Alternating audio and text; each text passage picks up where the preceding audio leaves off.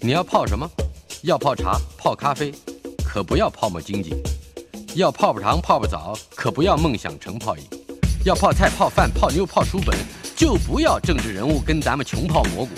不管泡什么，张大春和你一起泡新闻。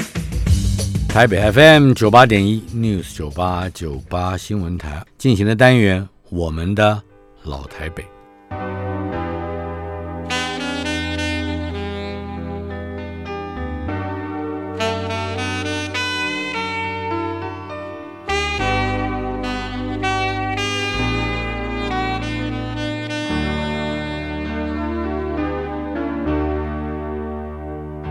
雨水和车声，我的老台北没有一个固定的时间坐标，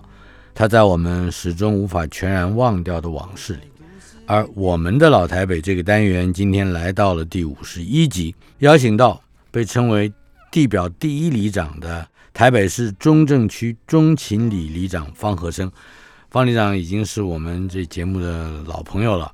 大概没事就会请他来谢谢。介绍一下他的思想概念、永续经营，包括食育教育啊，对，呃，还有很重要的思想冰箱，对啊，分享食物银行等等的，好像全岛大概都有你的足迹。你到各地去推广这些个概念的时候，同时也提供了。以里或者是以相似于里的这样一个行政对区域，这样一个单位来做这些永续食育的工作，我现在在基隆到屏东，嗯，大概有将近六十个会员，食物银行联合会有六十个会员，嗯都在推。那家乐福的一百一十七家的家乐福，每天下架的食材嗯分享出去，面包各地的有名的面包店、丑蔬果，我大概每个团体六十几个都可以去透过这些食物拿回来，嗯再一次帮到更多的人，而不是一定要烧掉。就是李长一讲到了这个永续的这个食物的利用，食物银行的概念，你是停不下来的啊！ 对真 的今天我们的单元，我们的老台北 要谈一谈一九五九年你出生以后是嗯的一段时间。我们如果今天讲不完，下个礼拜还会继续。不过从一九五九年你诞生到这个世界上来之前，还有一段日子。那是令尊方伯良先生是从香港沙田到台湾来，对，呃，甚至还可以更推回他之前在江西老家对逃共产党，嗯，那是一代人的故事，而真的是且一代有人非常具有代表性，可以大致上我们描述一下方伯良先生，也就是老爷子，他当时的一个状态。我们家是江西宜都赣南嗯赣县的宜都县，然后我回去家里看过，我这辈子大概活到六十几岁，我看过最漂亮的星空，在老家，嗯啊，那完星全是空 嗯那个完全没有光害，非常非常漂亮。一二三四楼，我就坐在屋顶上，看着老爸爸吃的碗还在，哦，那个时候他小时候用他的吃的碗还在，所以爸爸是我爷爷买的一个人，然后去当国民党的兵，然后呃，等一下，买了一个人就是用买来做人头，多人头，然后就他就从不用去了嗯他不用去当兵，因为那时候在抓兵，啊，然后拉他就夫从大夫，然后他就从江西到了广州、广东，到了香港，爬铁丝网过来的，嗯他是爬铁丝网到香港的。呃，他一个人无亲无故对，跟我堂爷爷他们堂叔，我爸爸的堂叔，我们叫爷爷那几个，啊，爬了铁丝网过来了，嗯，然后被英国军人抓到，哦，然后把身上的钱给那个军人，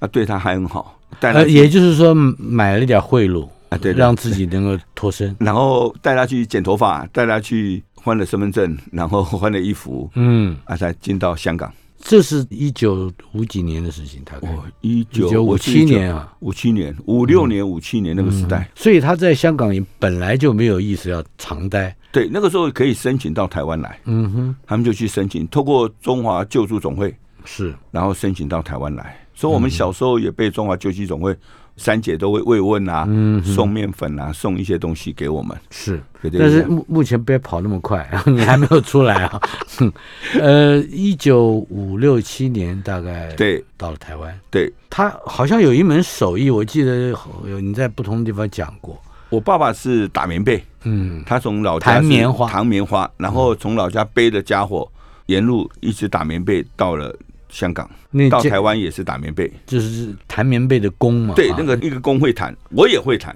嗯哼小时候因为妈妈走了以后，就是牵线，嗯棉被要拉线，然后要车被单，嗯然后要车拉链，都有学。那个时候我都会，所以整套一个大棉被你都嗯可以对我做都会，那个我们都会。我们家五五个兄弟都会， 嗯。都有一起做。但是，一开始来到台北那个时候，你还记不记得当时的环境如何？还有就是，老爷子是一个人来的，在这里娶了亲，对不对？我这个嗯爸爸其实早期他是在中立，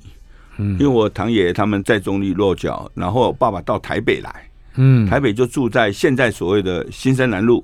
和平东路交叉口。那是蛋黄中的蛋黄，啊，然后蛋他黄是中大那个安时候不是对，那个是大安森林公园的对面，啊，嗯那那个是一个小河流，所以我们家开门就有河流，可以真的是讲的所谓的柳公郡。那嗯哼现在大安森林公园旁边有一个大安区公所，对，我爸爸讲那个就是我家，那就是小你小时候住哎的，住的方。地方，嗯，这样子，他一到台湾来就娶了亲了，是在台北城的亲，在云林，哦这也是朋友介绍到云林去。嗯我妈妈是一个童养媳，是因为我舅舅、三舅舅全家大概都喜欢男生，台湾男生喜欢吃槟榔、保钓、嗯哼打牌，我妈妈不喜欢，是然后就坚持嫁给我爸爸，因为那时候去介绍，啊人，家介绍以后，为了这样子，为了脱离家庭，对啊，为了这件事情，我的外公有将近十年没有到我们家，嗯哼，没有到哦台也北就来妇女其实有这一就些不带。可是后来外公跟外婆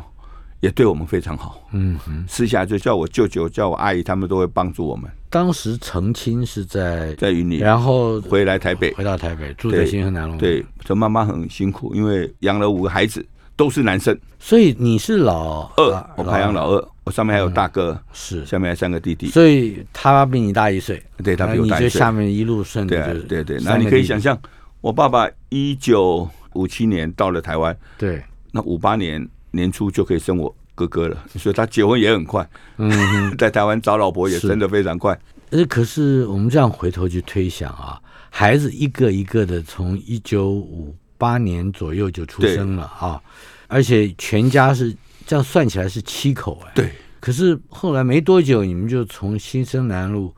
搬到现在的南机场公寓而且你就一直在那里落对，脚一，直到到现在，住得下吗？或者是我们家是十二平， 12平12七个人七个人住啊。我们家住阁楼，嗯爸爸有隔了一个一层楼嗯中楼楼的概念。然后我们小时候大概都很喜欢在楼上，因为可以站得起来。嗯哼后来到大概国中小学六年级就站不起来了，因为很嗯，矮，站不直了大家都是躺平的，所以对对，在楼中啊，下面就是打棉被，啊，还有厨房，还有吃饭。所以他一方面是住家，一方面也是爸爸的工作方面。对对，然后夏天的时候比较没生意，爸爸会去修理皮鞋，啊哈，到回去新生南路那边，那去修个理地方的房子还对在。还在那些老的还很多在国际学社那些行子那时候还在，嗯，所以爸爸会去补雨伞，捕雨伞啊会去修理皮鞋，这些手艺都是在台湾学的吗？不知道这真的不知道，可是他都会，嗯啊他，都会。但那个时候他就早上骑着脚踏车出门，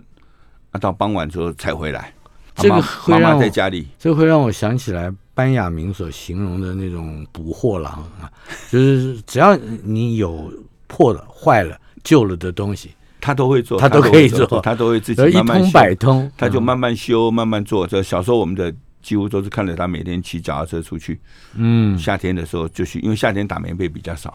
是那冬天会打对了棉被。对我到他现在有我要盖的棉被都还是自己打的，自己打的，还有我社区的邻长年纪比我长的八十岁、七十岁，他们家里棉被都是我们家打的，真的很好玩。我回头来说，方伯良老先生带着一家，另外还有六口，加上他对七口，对，在那个时候是南机场国宅还没有落成，还是刚刚落成？刚落成那个对时，候南是机场国宅是是一九六三年，民六国三五年十落二成年。落成的，那年我上小学，你大概在幼稚园。对对。嗯哼，可以介绍一下南机场国宅究竟是一个什么概念？因为我们有几个名词，比如说对南机场公寓、终于南机场国宅，对还有，因为有有一栋是离我家比较近的，，对是六层楼，六层楼好像它是一个好像三哦角还是五角形，哎对对对对可，是南机场公寓是一排一排一排，好像有有十几十几排11栋十一栋，南机场分为一二三期，嗯，第一期就是大春哥讲的一栋一栋一栋的，我们家是第二栋，哦，我们家是是14外号表是外砖墙，砖墙的红砖的，对，那是政府来台湾盖的第一栋国民住宅。啊哈，南机场的十一栋大栋里面分为十二平、十平、八平，最小的是八最平，大是八平我。有那印八象，平那一栋的话，就将近一百五十八户，嗯，非常小的一个房子。是可是里面有抽水马桶，那这是就我们非常先进的，非常非常先进。你可以想象，第二个就是我们有自己的污水下水道，啊哈，我们所有的污水就到了三期的下面，嗯然后再把它抽走。我们有自己的污水下水道，我们有自己的楼梯间，有自己的丢垃圾，我们可以从五楼打开就一丢到楼下，嗯，那在清洁员我再记去收得那个乐色场的设施。还跟住户下楼的楼梯全部是连在一起是联合的连在一起结合在一起，它中间是一个空的一个一个旋转井楼一梯，样的，所以那个个我把它取名叫飞天旋转梯。嗯哼，啊，后来是因为垃圾积了很多，尤其在过年过节的时候，常常看到我们有四至八只大楼梯，嗯常常会冒烟。它会上升沼气，早期，它然就后会大家烧把起那来个烧的金子，嗯一些妈妈就往里面一倒，啊，就烧起来了。啊，啊，烧起来有一个好处，就把里面的东西烧干 净了。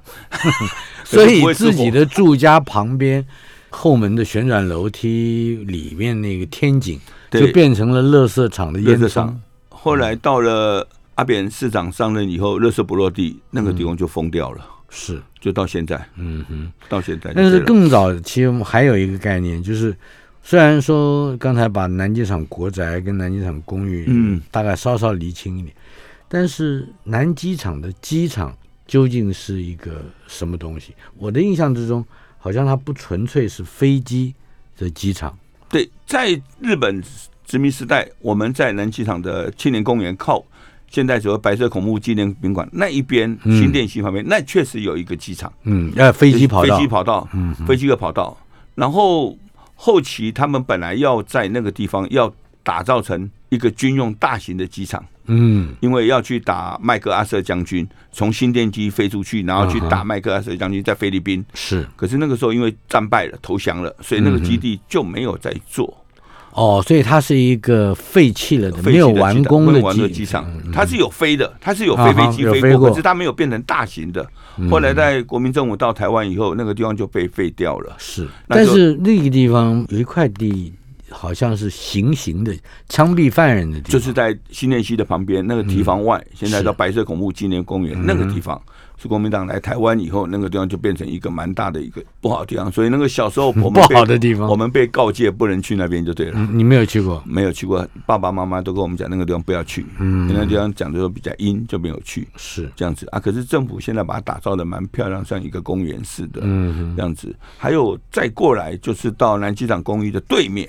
我们的现在就是富华新村。哼，对我在就是富华新村，，对，没有富华新村的之前，嗯，更早的时候，那个地方有很多的那个什么越战的时候，就很多吉普车、军车、卡车、货车，嗯很多被。头被炸烂的，屁股被是炸是烂或中间的，哼，后勤的车对辆，那或者是我还看过是战斗用的吉普车，然后他就把三台拼成一台，所以我们的老兵真的很厉害，嗯五台拼成一台。那个小时候去看到那边的时候，就站在那边一直看，我住的地方，也就是富华新村，对，嗯，到万大路之间，整个那个时候没有公寓，对后来盖成了四层的公寓，对跟那个就是公举光新城十二层楼，十二，层公寓的部分。但是没有盖之前就是一个废弃的，对，呃，好像是一个废车场一样的，就是废车，那嗯就是堆放了好多好多卡车、军车、吉普车。所以那也是另外一个意义上的南机 场，是吧？对，修车那的，个整个是一修个车大的场地嘛，方，大的一个基地。嗯，它南机场是剩下一个大的基地，所以台北有两个机场，在日本时代，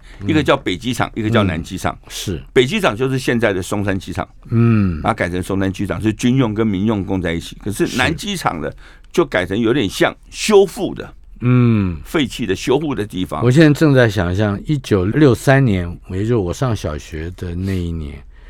你们刚刚全家迁进了，第一户搬进来的，是第一户，第一户搬进啊来的，南南机场对公寓是吧？而且是全台第一个有抽水马桶的哎，啊大对型，设而计。且我们社区没有电线杆，哦，对，我现在想起来了，没有完全没有这是电地线杆下化了，全部地下化。这个不得了，因对为所以我们这样回想起来，这应该是六十年前。对，那个时候小时候我们家是第一户，所以那个时候很多贵宾或者外宾、嗯外国人都会到我们社区来参访。啊哈，那参访以后，我们家第一户，那我爸爸就是等于是每次都会介绍南机场，啊哈，那打棉被给人家看，还然要后打棉被给给外人家宾给外宾看，然后还要去按抽水马桶。我小时候就常按抽水马桶，按给外宾外宾看， 看，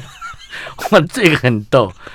这当然我们不知道有没有影像留下来啊呃，就我那个我不知道，真的嗯不知道。可是我爸爸那个时候小时候，我记得我们常在打棉被给人家看，啊，警察就会来讲啊，既然又讲回了打棉被，我很想知道说那个弓到底它是怎么样的一个设计。我远远的看过，嗯，粉尘满天，好对像打的时候啊，那其实就是棉絮。对，是棉絮。嗯，那弓是怎么操作的呢？棉花那个时候不像现在的棉棉花啊现在是一卷的。现在棉花打絮有工厂专门在做的，嗯，一卷好，那铺了床铺进去，那一层一层铺。现在连那个牵线的线嗯，哦都有一面的，就把那个放上去，啊罩上去就行它了就是它就是一个床，嗯，就是一个棉被。就是可是那个一时候是要嗯把一坨一坨的棉花放在几个角落，用这样弹的，把它弹平。弹开以后变成一个四四方方的，嗯，四四方方的棉被。那在上面再来牵线，嗯牵棉线，也是一层一层的吗，一层签，然后签了以后还要去把它做成，像有人家结婚了，嗯，你要在上面弄一个喜字、红字，哦，所以棉被上面有一个喜字，哦那是用手去做成一个喜字是，呃是结婚这个号你也会对，然后做的喜字，然后另外一面又开始签，嗯签完以后那开始缝，啊哈。要把那些缝在那个棉花上，就我念小学，因为我小学也是在嗯富华园的附近是念光仁小学，呃，我的印象是，除了一些小型的跟家庭这个单位比较吻合的对这种小的工厂之外，有很多地方都是农地，还有对包括种菜的菜圃，对对对，呃，稻田。稻田。嗯、那那个时候南机场这一带也也是这样的情形吗？我们南机场公寓在一二三期的时候，早期二期是二期靠住护瓦比较近，嗯，可是也盖了房子以后，我们最早的公车啊，是只有开到三百零七巷，嗯，现在夜市呃中华路二段段三百零307七巷，它没有贯穿到古亭国中那我个明华南来回去，白没有，嗯就只有到那里，那再回转又回去，那是十二路公车。对不，然后后面就全部都是农地，嗯哼。后面都全部都是农地了，所以只有对到一半，可是再往后，应该漳州街、泉州街那一带，还有一些房子是在提防内，可是非常低。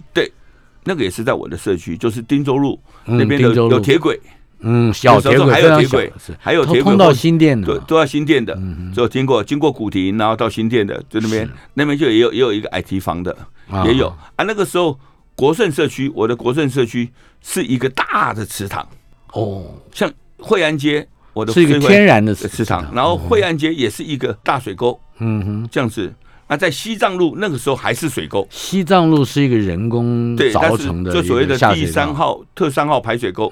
它这个大宽窄的程度，可能跟非常接近刘公俊了。对，非常接嗯近。所以它是一个，所以小时候我们在学校打球，打一个棒球，谁打全垒打就就会被打， 好不容易因为会打到外因面为好去不。容易一颗球了，所以打到 水沟社区打球，那嗯个就水完了那个水要流到万华 国中去把它捞回来，就啊还真的捞得到对吗，捞得到。捞得到，结果小时候回来的时候，就全部的小鬼回到家都是跪在门口，因为全身都很脏。 呃，访问的是地表最强里长，台北市中正区中情里的方和生里长。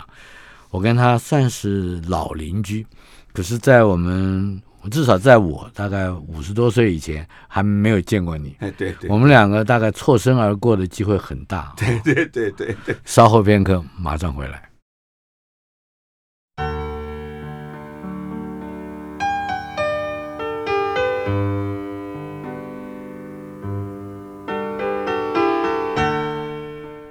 我们的老台北今天播出第五十一集，邀请到的是地表最强里长方和生里长。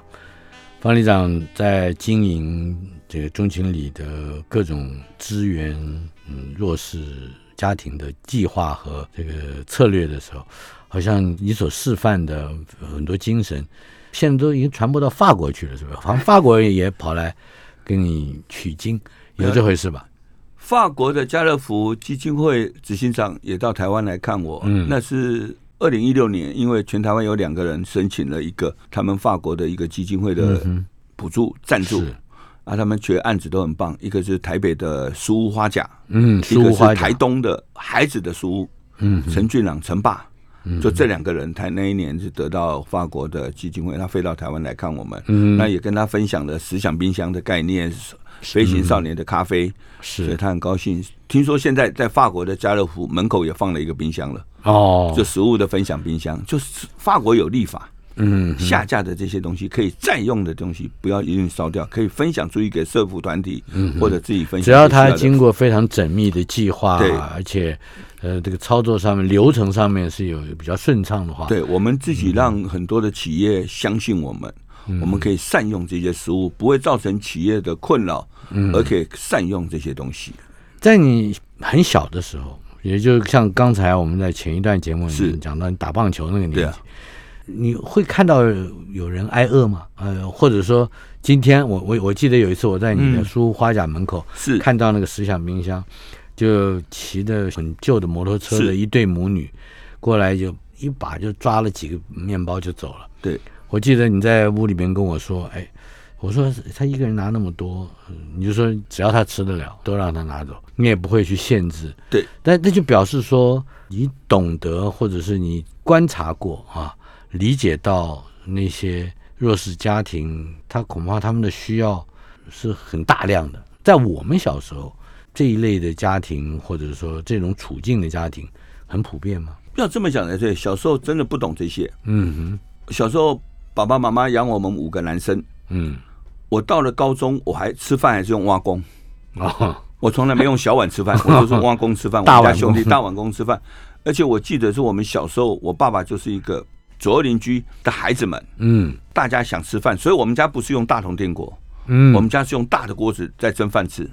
哦，那爸爸就会去菜市场、中央市场去买一些台湾叫走桃吧，比较硬的肉或者是这嗯些的，他就把它切一切，然后豆干啊、卤蛋啊，就卤了一大锅。嗯，那左右邻居的孩子，大家都来，你大家都来从小家里就有十十响银行，哎，就是分享。我爸爸哦就是这啊分享样，然后大家就拿着碗，就像绞肉、酱油这样肉肉、猪油这样拌一拌，大家就吃的好开心的。所以我们家从小，你是对外开放的，对是，吧那我们家过年过节的时候。就会看到我们家常把桌子，我们家吃饭从来没有放在大厅，嗯哼，我们桌子都放在大马路，然后是所有邻居就把那些你家里有鸡，你家里有鱼，那什么事大家都拿出来分享。嗯那就一群男生女生就在那边吃，吃完以后就回去就全部跪在门口，为什么？因为家里的鸡不见了，家里的肉不见了，回去就被打， 就跪在门口。所以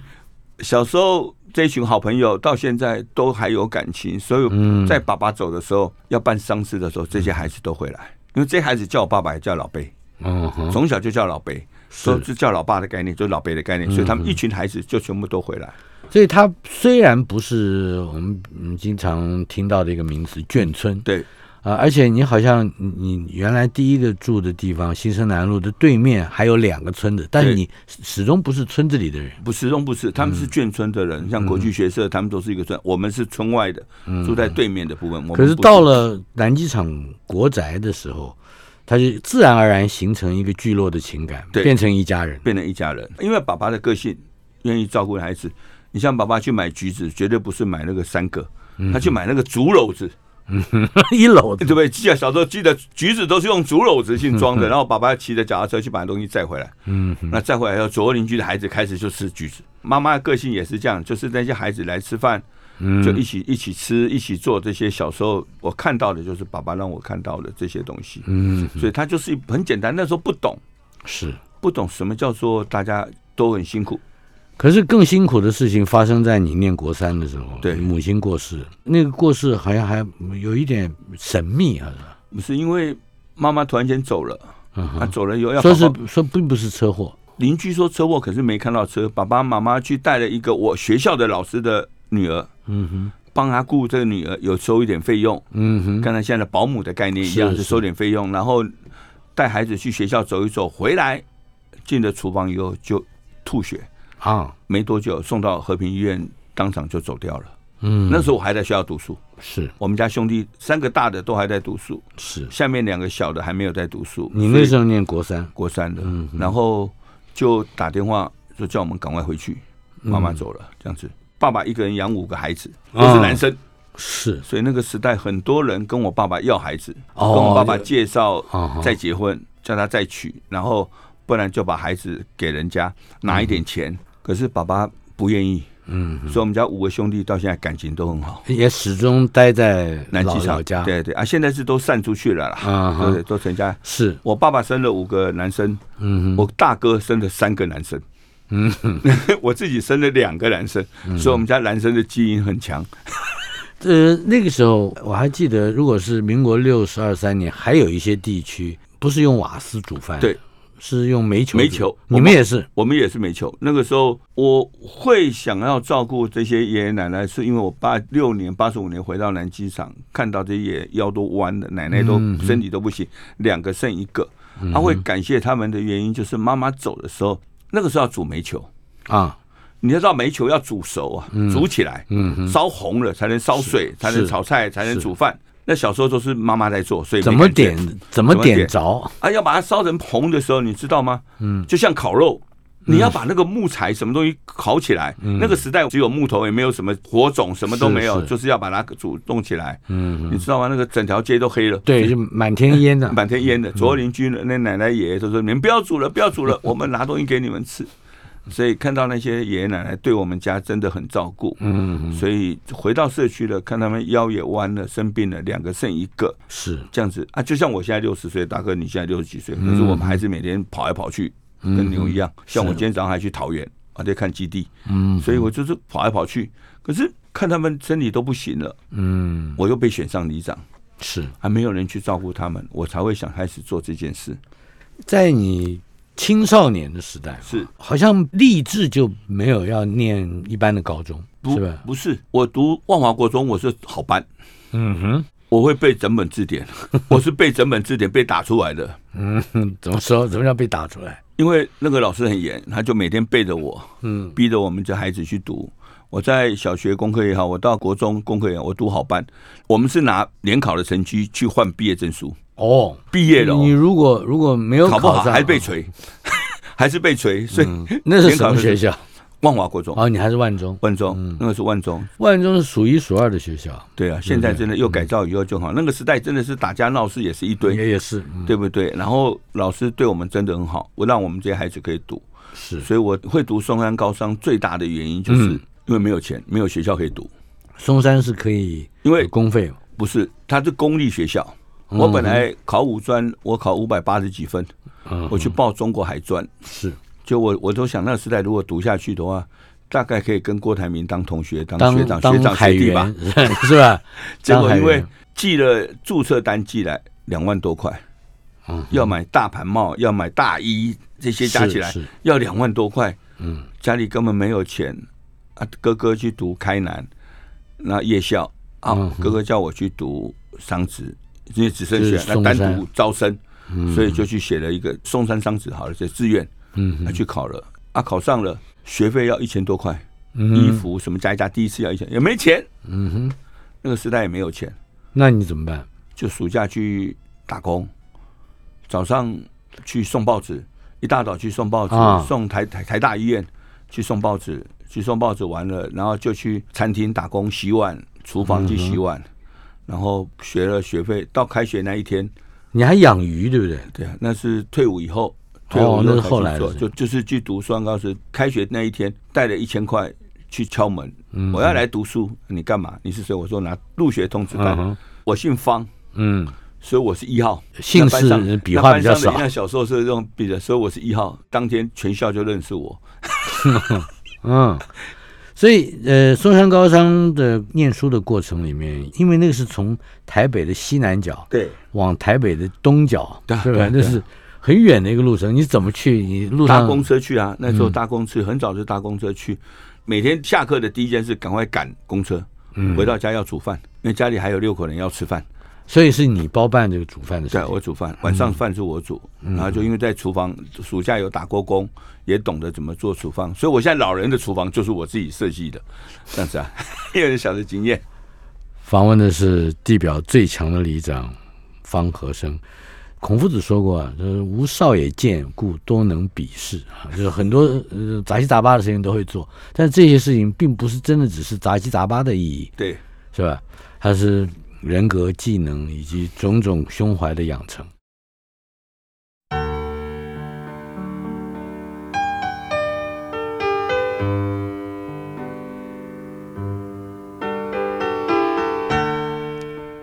今天进行的单元我们的老台北，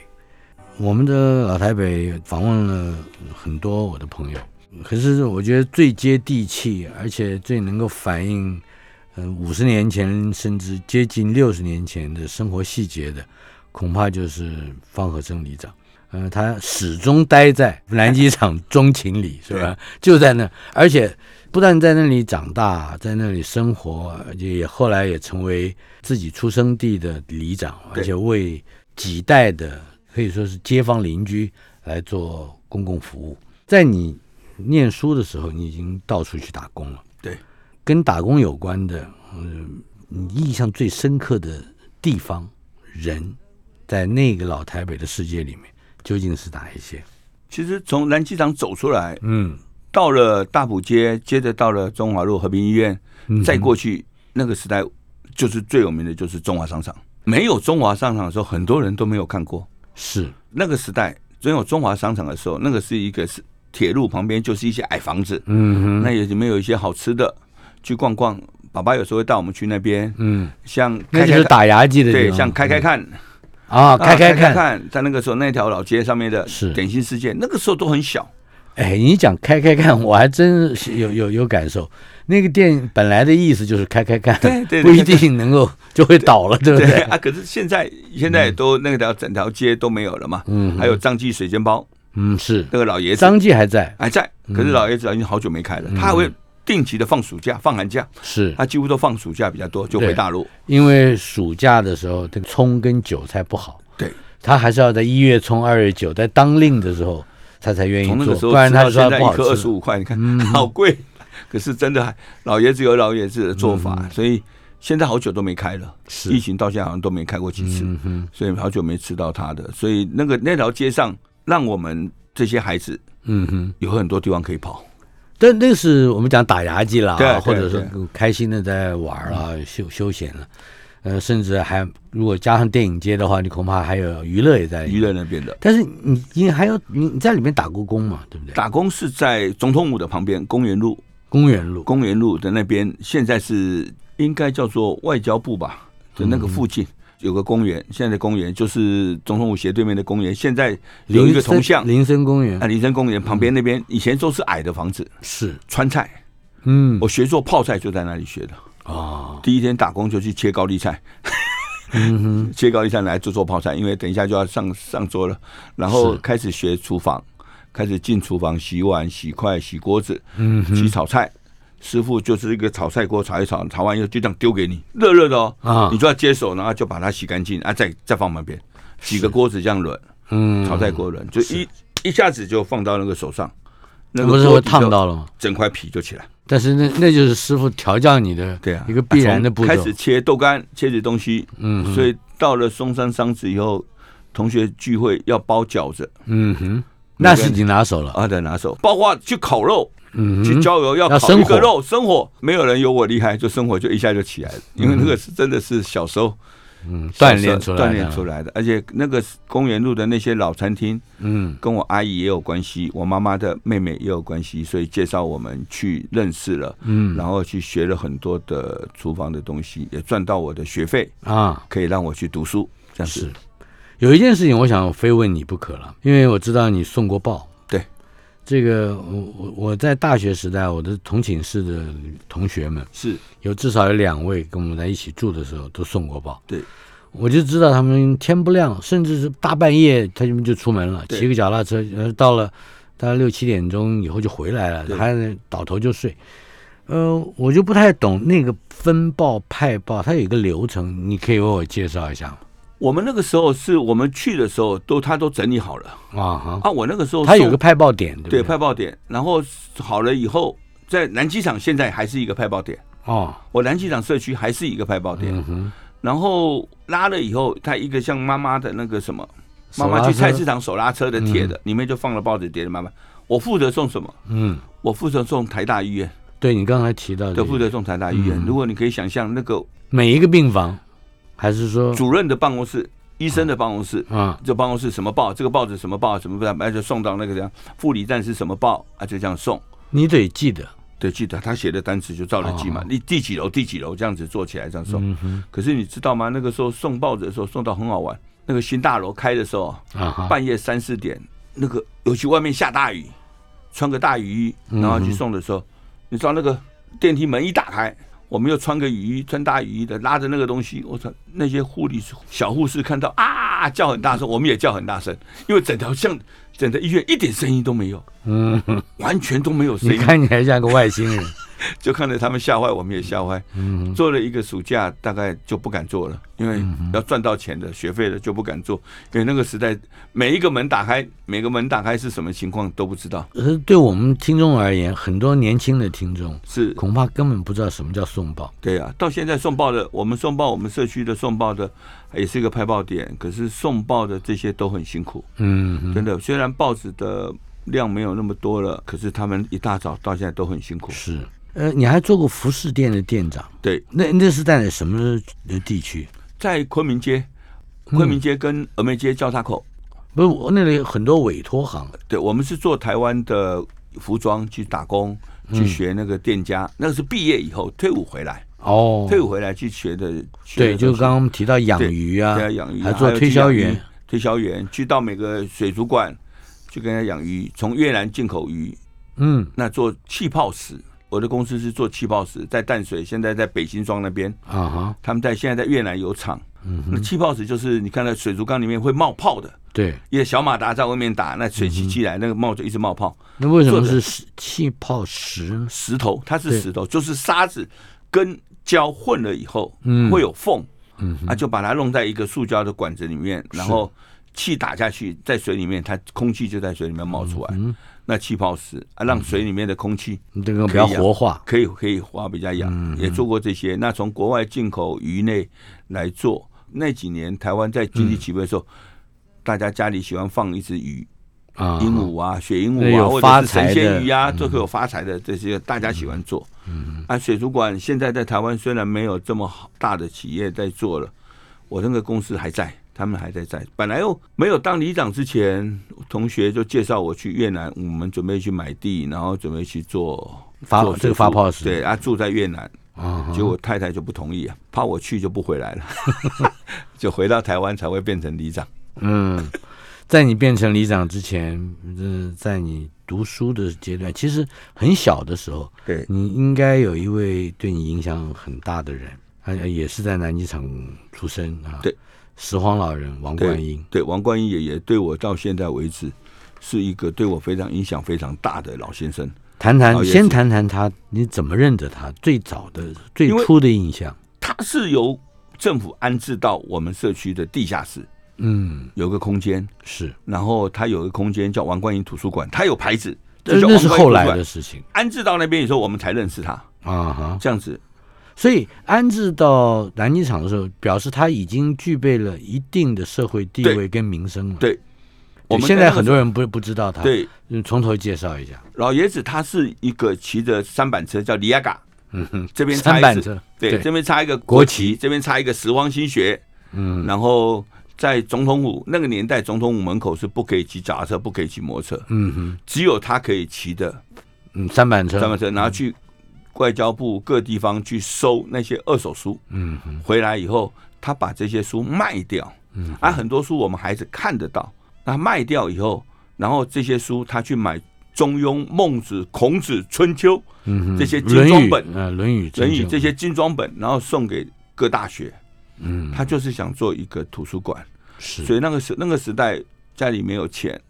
可是老爷子可以让我们看到很多的书，嗯就让我对我自己影响。我在南机场乐活园地，我要跟台北市政府的图书馆开始要说，我想做一个图书馆，也嗯跟台北市图有借还书的功能。是我还特别跑到金宝山的山上嗯哼，嗯去跟老爷子报告，我想要做。他的骨灰现在在那。他在那边，他放在那边，是金宝山的老老板嗯用了一块钱帮他办丧事。是那本来这一块钱是后来是本来我要出，后来是他九十二年走的时候是马英九要出，后来变中央的教育部出，啊，因为谁出一块钱就是帮他办丧事，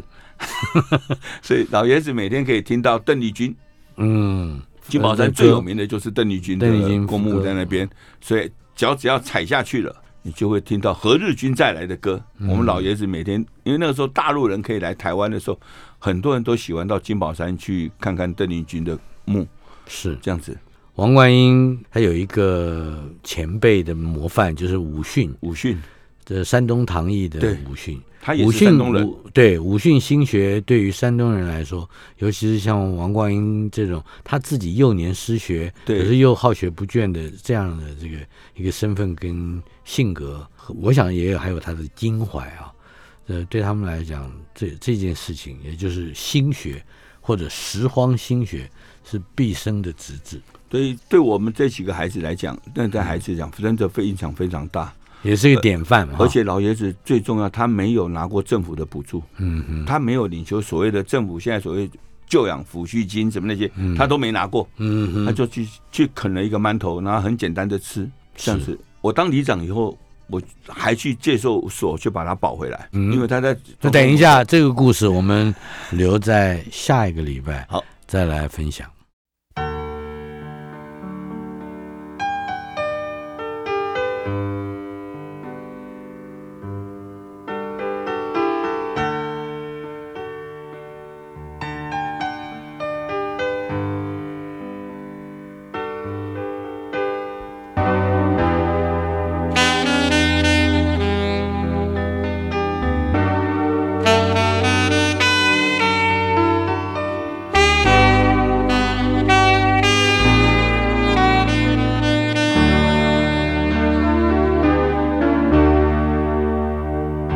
雨水和车声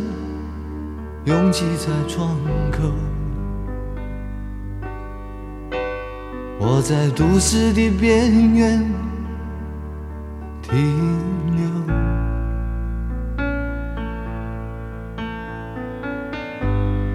少年的往事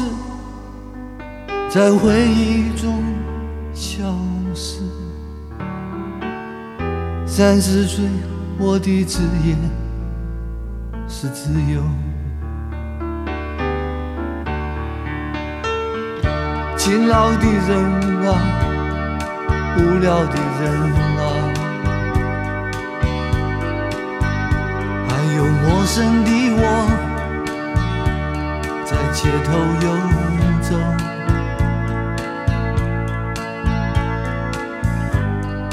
白色的墙柱，玻璃的黑幕，唱着改变社会的任务。告诉我，世界不会变得太快。告诉我，明天不会变得更坏。告诉我，告诉我，这未来的未来，我等待。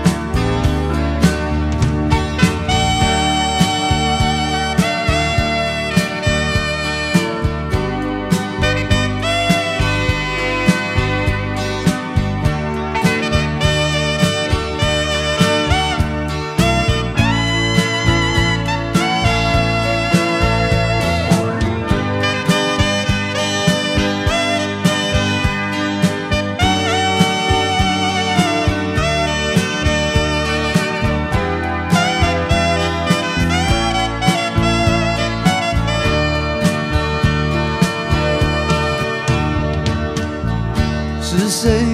在指挥路上的追逐？由谁来裁判游戏的胜负？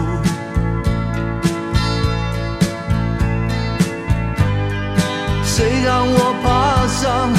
高楼的顶端？却看不见昨日的天堂。告诉我，人类还没